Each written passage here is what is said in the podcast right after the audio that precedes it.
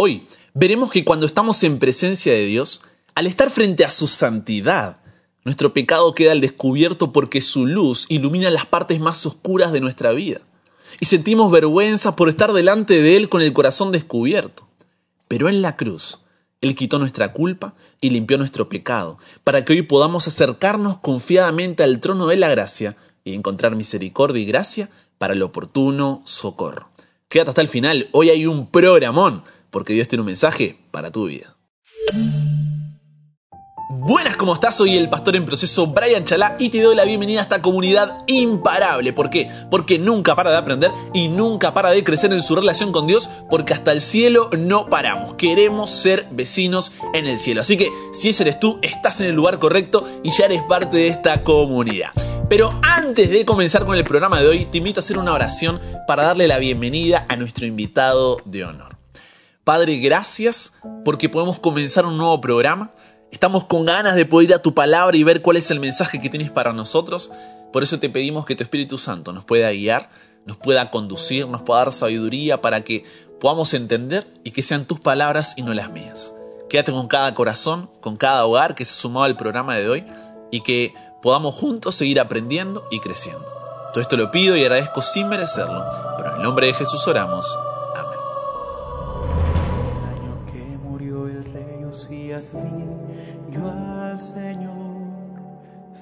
Sentado en un trono alto y sublime y sus faldas llenaban el templo. En el año que murió el rey Usías yo al Señor sentado en un trono alto y sublime y sus faldas llenaban el templo.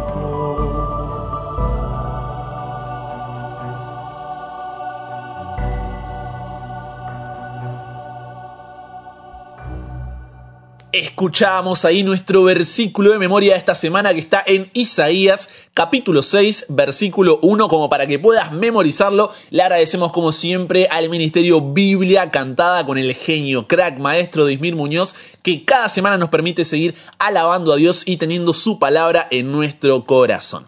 Con eso dicho, manos a la Biblia, vamos a Hebreos, sí, escuchaste bien, Hebreos capítulo 4 versículos 14 al 16 que dice así.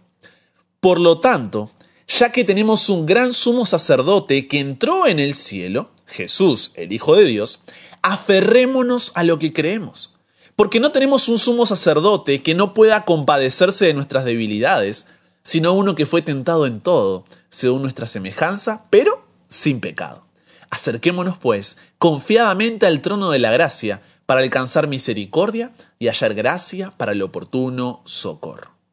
Desde el comienzo de nuestra historia, Dios siempre, pero siempre, quiso estar en medio nuestro. Caminó con Adán y Eva en el jardín del Edén y con la entrada del pecado, le dijo a Moisés en Éxodo 25:8, Moisés, ustedes no pueden avanzar solos. Me harán un santuario para mí y habitaré en medio de ustedes. Ahora, ¿por qué Dios se molestó a vivir en medio nuestro, a que su presencia nunca nos falte cuando nosotros nos rebelamos, cuando nosotros le dimos la espalda? La respuesta es porque solo cuando vivimos en la presencia de Dios sabemos quiénes somos y hacia dónde vamos. Y eso era exactamente lo que no estaba pasando con el pueblo de Judá. Crié hijos y los engrandecí. ¿Recuerdas que leímos? Y ellos se rebelaron contra mí, dice Isaías 1.2. En otras palabras, al vivir fuera de la presencia de Dios, el pueblo había entrado en una crisis de liderazgo que lo llevó a una crisis de identidad. Entonces, cuando Dios llama a Isaías para decirle al pueblo, venid luego, dice Jehová, y estemos a cuenta, si vuestros pecados fueren como la grana, como la nieve serán emblanquecidos, y si fueren rojos como el carmesí, vendrán a ser como blanca lana, Dios lo hace usando la figura del santuario o del templo, que era símbolo de su presencia en medio del pueblo.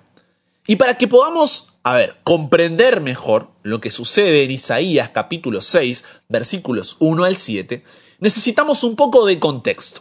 Para eso debemos recordar que el santuario o templo tenía tres partes principales. La primera, el patio, la segunda, el lugar santo, la tercera, el lugar santísimo. Vamos de nuevo. La primera, el patio. La segunda, el lugar santo. La tercera, el lugar santísimo. Así estaba compuesto el santuario. Y en este último, el lugar santísimo, se encontraba el arca del pacto y en medio de ella la Shekinah, que significa la presencia de Dios. Ahora bien, no todos podían entrar a esta parte del santuario y estar ante la presencia de Dios, sino solamente quién? El sumo sacerdote. Solo el sumo sacerdote podía acercarse a la presencia de Dios en el lugar santísimo y esto lo hacía una vez al año en lo que se conoce como el día de la expiación. En este día todo el campamento era purificado de sus pecados. Entonces, al entrar, Levítico 16, 2 y también versículos 12 y 13, nos dice que el sumo sacerdote debía hacerlo con una cortina de humo protectora de incienso o si no, moriría. Y hasta ahí, todo bien. Pero hay un problema, y es un problema grande, porque en la visión, Isaías vio al Señor, aunque él no era sumo sacerdote y no estaba quemando incienso como Dios lo había indicado. Entonces, imagina cómo se sentía Isaías sabiendo las consecuencias de esta acción. Por eso en Isaías capítulo 6, versículo 5, él grita, ay de mí que soy muerto. Porque siendo hombre inmundo de labios y habitando en medio de pueblo que tiene labios inmundos, han visto mis ojos al Rey, Jehová de los ejércitos. Isaías, estando, por así decirlo, en plena luz de la divina presencia en el santuario interior, comprendió que si se lo abandonaba a su propia imperfección y deficiencia, se vería por completo incapaz de cumplir la misión a la cual había sido llamado. Por eso, lo que pasa cuando estamos en presencia de Dios, al estar frente a su santidad, es que nuestro pecado queda al descubierto. ¿Por qué? Porque su luz ilumina las partes más oscuras de nuestra vida. ¿Te has sentido así alguna vez? con el corazón desnudo ante Dios y con vergüenza incluso por tu condición? Y sabes si te pasó esto cuando sientes que le has fallado tantas veces a Dios, que ya no sabes con qué cara volver. Sientes que eres hipócrita por intentar mostrar algo que en tu interior sabes que no tienes. Te ves indigno del perdón de Dios porque tienes una voz ahí interior que te dice, no mereces su perdón. Has pasado el límite, ya no tienes oportunidad. Con esa cara vas a volver. Después de lo que hiciste vas a orar. Así vas a estudiar tu Biblia. Te sientes cansado por ese pecado que arrastras hace años. Y por más que hablaste con tus líderes e incluso tu pastor, no logras soltar. Entonces piensas dar un paso al costado porque no quieres mentir más. Dices que no estás preparado para lo que Dios quiere hacer en ti y a través de ti. Piensas que hay alguien mejor que tú para hacer el trabajo, o que tu pasado es demasiado grande como para ser borrado. ¿Te has sentido así alguna vez? Creo que entre nosotros todos lo hemos hecho en cierto punto. ¿O no? Nos vemos como hombres y mujeres inmundos de labios y habitando en medio de un pueblo que tiene labios inmundos. Nos vemos como hombres y mujeres pecadores y habitando en medio de un mundo de pecado y no merecemos ver los ojos del Rey, el Creador, el sustentador del universo, Jehová de los ejércitos, sentado en su trono y los ángeles en adoración diciendo, Santo, Santo, Santo. Y este contraste te lleva a quitar a Dios del trono de tu corazón porque sientes que no lo mereces. Y esto te lleva a una crisis de liderazgo que finalmente desemboca en una crisis de identidad. Entonces, volviendo a Isaías 6, la escena continúa. El versículo 4 dice que el templo se llenó de humo, recordándonos lo que describe Levítico 16.2. Esa nube es en la que aparecía la gloria de Dios en el día de la expiación para poder purificar al pueblo. De nuevo, imagina cómo se sentía Isaías. Pensaba que había llegado su fin y a reconocer su pecado y el del pueblo cuando dice soy hombre inmundo de labios, habitando en medio de pueblo que tiene labios inmundos, como lo hacía el sumo sacerdote en el día de la expiación, al confesar sus pecados y el del pueblo, ahora pasa lo que ni siquiera él se esperaba. Leamos ahí los versículos 6 y 7, donde dice, y voló hacia mí, nos cuenta Isaías, uno de los serafines, teniendo en su mano un carbón encendido, tomado del altar con unas tenazas y tocando con él sobre mi boca, dijo, He aquí que esto tocó tus labios y es quitada tu culpa y limpio tu pecado. Esta imagen por ahí puede, a ver, parecernos medio rara a primera vista, pero hagamos lo mismo que con lo anterior y pongámonos en contexto para poder entender lo que está sucediendo. Preguntémonos, ¿por qué, por qué dentro de todo lo que pudo haber usado, Dios utiliza esta figura? Veníamos diciendo que un día al año, conocido como el día de la expiación, el sumo sacerdote entraba al lugar santísimo del santuario, intercedía por el pueblo y Dios así purificaba al pueblo de los pecados de ese año. Pero para presentarse ante la presencia de Dios, Levítico 16, versículos 12 y 13, dice que debía tomar un incensario, que es una especie de recipiente de metal con tapa y colgado unas cadenas, llenar este incensario con carbones encendidos del altar y esparcir el humo del incienso quemado para que la nube de perfume cubriera la tapa del arca del pacto, y así el sacerdote no muriera ante la presencia de Dios. Entonces, volviendo a Isaías 6, ahora que tenemos esta imagen de lo que pasaba con el sumo sacerdote, el incensario, el santuario y demás, cuando el serafín toma un carbón encendido del altar, en lugar de colocarlo en un incienso, como había intentado hacer el rey Usías en Segunda de Crónicas 26, ¿qué es lo que hace? Toca la boca de Isaías y le dice, He aquí que esto tocó tus labios y es quitada tu culpa y limpio tu pecado. En otras palabras, Isaías ahora sería el incienso. Así como el incienso llenaba el lugar santísimo con santa fragancia, permitiendo la intercesión que tiene como resultado la purificación del pueblo, ahora el profeta Isaías sería ese incienso que con santa fragancia sería de intercesión para que Dios pueda purificar, pueda salvar al pueblo como su propio nombre lo dice. Dime si esto es o no es espectacular. Es maravilloso como Dios le estaba dejando un mensaje tan claro. Luego de esa visión, Isaías, a ver, no podía tener siquiera dudas de que aunque era pecador, al reconocer su condición ante Dios, Él le da una nueva personalidad, le quita la culpa, le perdona su pecado y lo convierte en santa fragancia que le permitiría hacer la obra que tenía por delante para salvar al pueblo. En el programa de mañana veremos los siguientes versículos en donde Dios envía a Isaías a su pueblo, pero el mensaje para hoy es, al estar en la presencia de Dios, tú no necesitas un serafín que vuela hacia ti, teniendo en su mano un carbón encendido, tomado del altar con unas tenazas y tocando con él tus labios para quitar tu culpa y limpiarte tu pecado. ¿Sabes por qué? Porque tú tienes la cruz. El verdadero cordero que fue sacrificado es el Hijo de Dios en la cruz. El grito de la cruz es, Padre, perdónalos. En la cruz, tu culpa es quitada. En la cruz, tu pecado es limpiado. Jesús no fue un loco revolucionario que murió por la causa. No, no confundas. Sino que de tal manera te ama Dios que entregó todo, siendo en forma de Dios, no estimó el ser igual a Dios como cosa que aferrarse, sino que se despojó a sí mismo, tomando forma de siervo, hecho semejante a los hombres, y estando en la condición de hombre, se humilló a sí mismo, haciéndose obediente hasta la muerte y muerte de cruz. Para que cuando tú creas en lo tanto que te ama, no te pierdas, sino que puedas pasar la eternidad a su lado. Dios lo tiene todo, pero anhela tu corazón. Y como decíamos al comienzo, cuando estamos en presencia de Dios, al estar frente a su santidad, nuestro pecado queda al descubierto. ¿Por qué? Porque su luz ilumina las partes más oscuras de nuestra vida.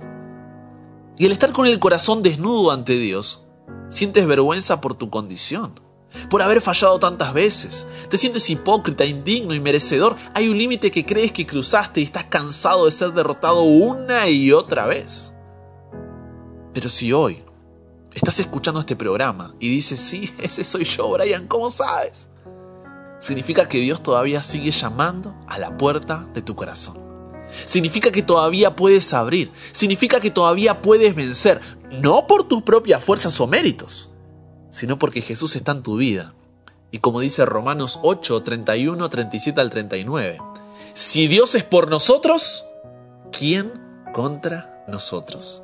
Antes, en todas estas cosas somos más que vencedores por medio de aquel que nos amó. Por lo cual, estoy seguro de que ni la muerte ni la vida, ni ángeles, ni principado, ni potestad, ni lo presente, ni lo porvenir, ni lo alto, ni lo profundo, ni ninguna otra cosa creada nos podrá separar del amor de Dios, que es en Cristo Jesús, Señor nuestro. En la cruz, ves a Dios con los brazos estirados diciéndote, déjame quitar tu culpa y limpiar tu pecado. No importa cuán lejos te hayas ido o cuán bajo hayas caído, yo sigo aquí. Y si piensas que mi gracia no puede cubrirte, es porque estás pensando de manera finita, cuando yo soy un Dios infinito y así de grande es mi amor por ti. Solo necesito que vivas cada momento de tu vida en mi presencia y reconozcas tu condición para que yo pueda purificarte. Por eso es importante que cada día lo comiences con Dios. Porque al encontrarte con Él cada mañana, estudiar tu Biblia, cantar alabanzas, abrir tu corazón en oración y compartir con otros esa bendición, lo que haces es conocer más ese amor hasta el punto que te preguntas, ¿cómo no podría amar a alguien que me ama tanto? Y al comenzar tu día mirando hacia la cruz, reconocerás tu pecado ante la santidad de Dios y permitirás que Él quite tu culpa y limpie tu pecado para poder caminar en el propósito que Él tiene para ti. Si piensas que eres fuerte, te romperás. Si piensas que puedes ser fiel, le fallarás. Deja de intentar tener el control, porque llegarás alto, pero en un momento volverás a caer. Lucharás y terminarás rendido ante la batalla. No sé en qué momento de tu vida estés hoy pero hoy, con este mensaje, Dios está buscando atraerte de nuevo a Él. Entonces deja de malgastar lo que tienes de forma desesperada y date cuenta que Dios siempre estuvo ahí. Él fue quien te encontró, su amor te puede cambiar, su gracia te puede cubrir y aunque no lo entiendas porque sientes que no mereces ese amor, ya que no puedes comprender cómo a pesar de que tantas veces le ha fallado, Él sigue ahí, puedes tener la seguridad de que puedes ir a Jesús porque Él te ama tal cual eres, con tus errores, con tus fracasos, con tu pasado, con tu pecado, con tu carácter, con tu personalidad. Él lo tiene todo, pero aún así anhela tu corazón. Por eso cierro con el versículo que comenzamos de Hebreos 4, 14 al 16. Por lo tanto, ya que tenemos un gran sumo sacerdote que entró en el cielo, Jesús el Hijo de Dios, aferrémonos a lo que creemos porque no tenemos un sumo sacerdote que no pueda compadecerse de nuestras debilidades, sino uno que fue tentado en todo según nuestra semejanza, pero sin pecado. O sea, Jesús te entiende. Entonces acércate, pues, confiadamente al trono de la gracia, para alcanzar misericordia y hallar gracia para el oportuno socorro. Porque no debes cambiar para ir a Jesús ante el trono. Debes ir a Jesús para que Él te cambie. Porque es en su gracia y amor demostrado en la cruz, donde cada día tu culpa es quitada y tu pecado limpiado. Tómame en las manos que hicieron los cielos. Hállame en la gracia que me redimió. De lodo me mis pasos afirmó, su nombre en medio, mi corazón restauró. Eres rey, de rodillas proclamo tu gloria y de pie sin temor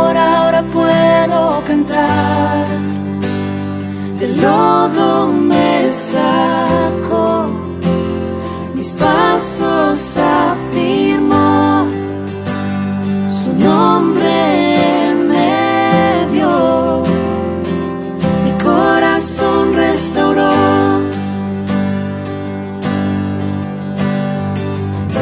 Aquí estoy, te necesito.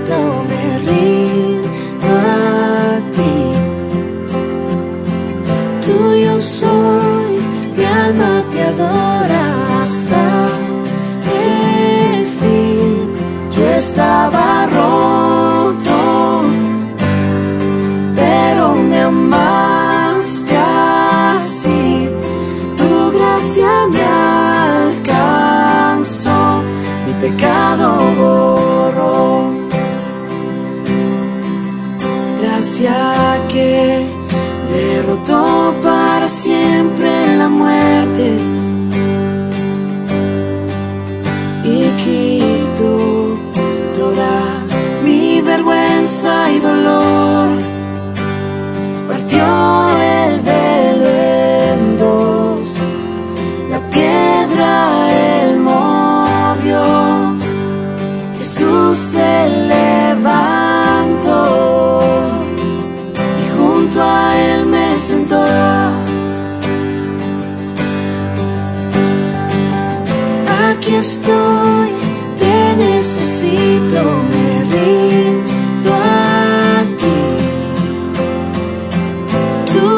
soy, mi alma te adora hasta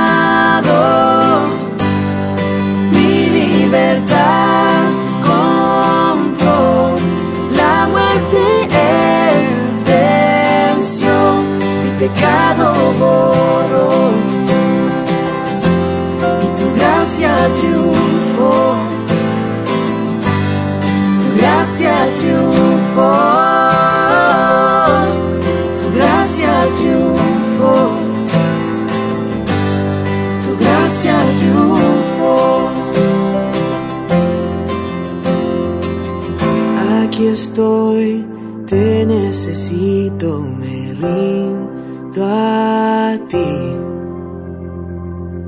Tuyo soy, mi alma te adora hasta el fin. Aquí estoy, te necesito, me rindo a ti. Tuyo soy, mi alma te adora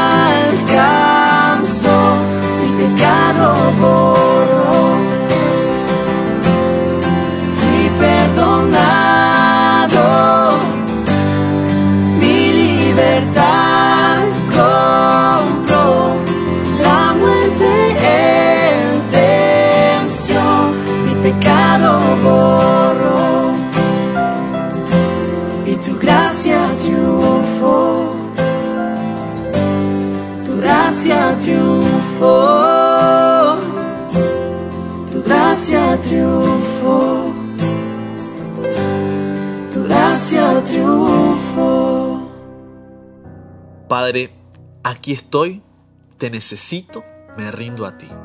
Tuyo soy, mi alma te adora hasta el fin. Y al decir estas palabras creo que hablo por cada uno de los que está participando conmigo de esta oración. Hemos venido hoy con nuestra culpa, nuestro pecado, pero nos vamos con la promesa de que podemos acercarnos a tu trono en confianza para alcanzar misericordia y gracia para socorrernos, porque en la cruz tú nos diste la victoria. El enemigo intentará muchas veces y de muchas maneras convencernos de lo contrario, de que ya no hay oportunidad para nosotros, de que caímos demasiado como para volver a ti, de que estamos demasiado sucios, de que no merecemos, de que somos indignos, de que somos hipócritas, pero ayúdanos Dios a no escucharlo. En ese momento de duda, poder en oración postrarnos y decirte, Padre, dame la seguridad de tu perdón. Por eso venimos a ti, Dios, para entregarte todo lo que somos, para que tú puedas cambiarnos, renovarnos y transformarnos porque somos tuyos. En el nombre de Jesús oramos. Amén.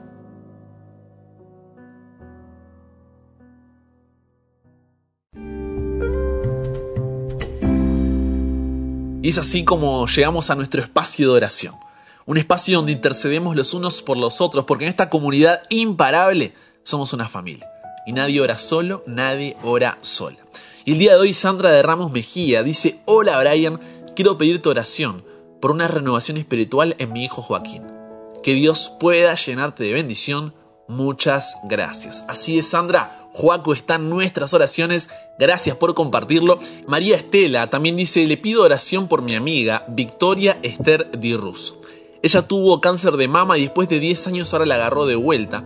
Está con los pulmones complicados. Por favor, oremos por ella. Así es, María Estela. Sabemos que ahí tu amiga Vilma, si no me equivoco, pidió por Victoria, así que estaremos orando por Victoria para que Dios pueda fortalecerla, estar a su lado en este momento duro y que sepa que como comunidad miles de personas alrededor del mundo están intercediendo para que ella pueda tener ánimo, para que ella pueda seguir adelante y seguir luchando. Así que te damos gracias por poder compartir con nosotros tu pedido. Hoy oramos entonces por Joaquín y por Victoria. Mañana oramos por ti. Y finalmente, como siempre, un pequeño relato de cómo cuando tú compartes, porque este programa no se trata de mi programa o mi comunidad, sino que es una herramienta que yo te proveo para que tú puedas ser un puente de corazón a corazón por el cual Cristo pueda cruzar y transformar vidas. La vida de tu familia, la vida de tus vecinos, de tus compañeros de trabajo, de la universidad, del barrio, no lo sé. Pero cuando tú compartes, llegan testimonios como este de Chile, que dice, vi que alguien escuchaba este programa por Instagram, me uní a la comunidad, pero nunca escuché los audios. no sé por qué, pero un día comencé a hacerlo y gracias a Dios hoy son de ayuda para mí y me hace muy feliz poder compartirlos. Amén. Por eso abrazo grande a todos nuestros seguidores chilenos que son parte de esta comunidad. Se los quiero un montón siempre con esa alegría que tienen. Y qué lindo, ¿no? Ver cómo cuando uno comparte puede causar esto. Una historia de Instagram, ¿eh? Y mira en dónde termino. Así que gracias a todos los que comparten, gracias a todos los que son parte de esta comunidad, para que juntos podamos seguir aprendiendo y creciendo. Con eso dicho, hagamos una oración y cerremos con el programa de hoy. Padre, gracias porque podemos separar este espacio para poder conversar contigo, para poder abrirte nuestro corazón como un amigo. Entonces, escuchado, Señor, que hemos pedido por Joaquín, el hijo de Sandra, por Victoria, la amiga de Vilma, que tú puedas estar con cada uno de ellos, que tu Espíritu Santo pueda guiarlos, acompañarlos. Y gracias por testimonios como el que nos llega hoy de Chile, en donde uno puede realmente ver tu mano obrar, porque no se trata de mí, no se trata del equipo, no se trata de que compartes, sino de lo que tú haces cuando permitimos que tú nos uses como instrumentos. Te agradezco Dios porque me das la posibilidad de poder compartir tu palabra, que siempre sean tus palabras y no las mías. Gracias por los chicos, Señor, del equipo que siempre están dando de todo para que esto pueda ser una realidad y acompañando a las distintas personas que están estudiando la Biblia y que juntos podamos seguir aprendiendo y creciendo porque hasta el cielo no paramos. En el nombre de Jesús oramos.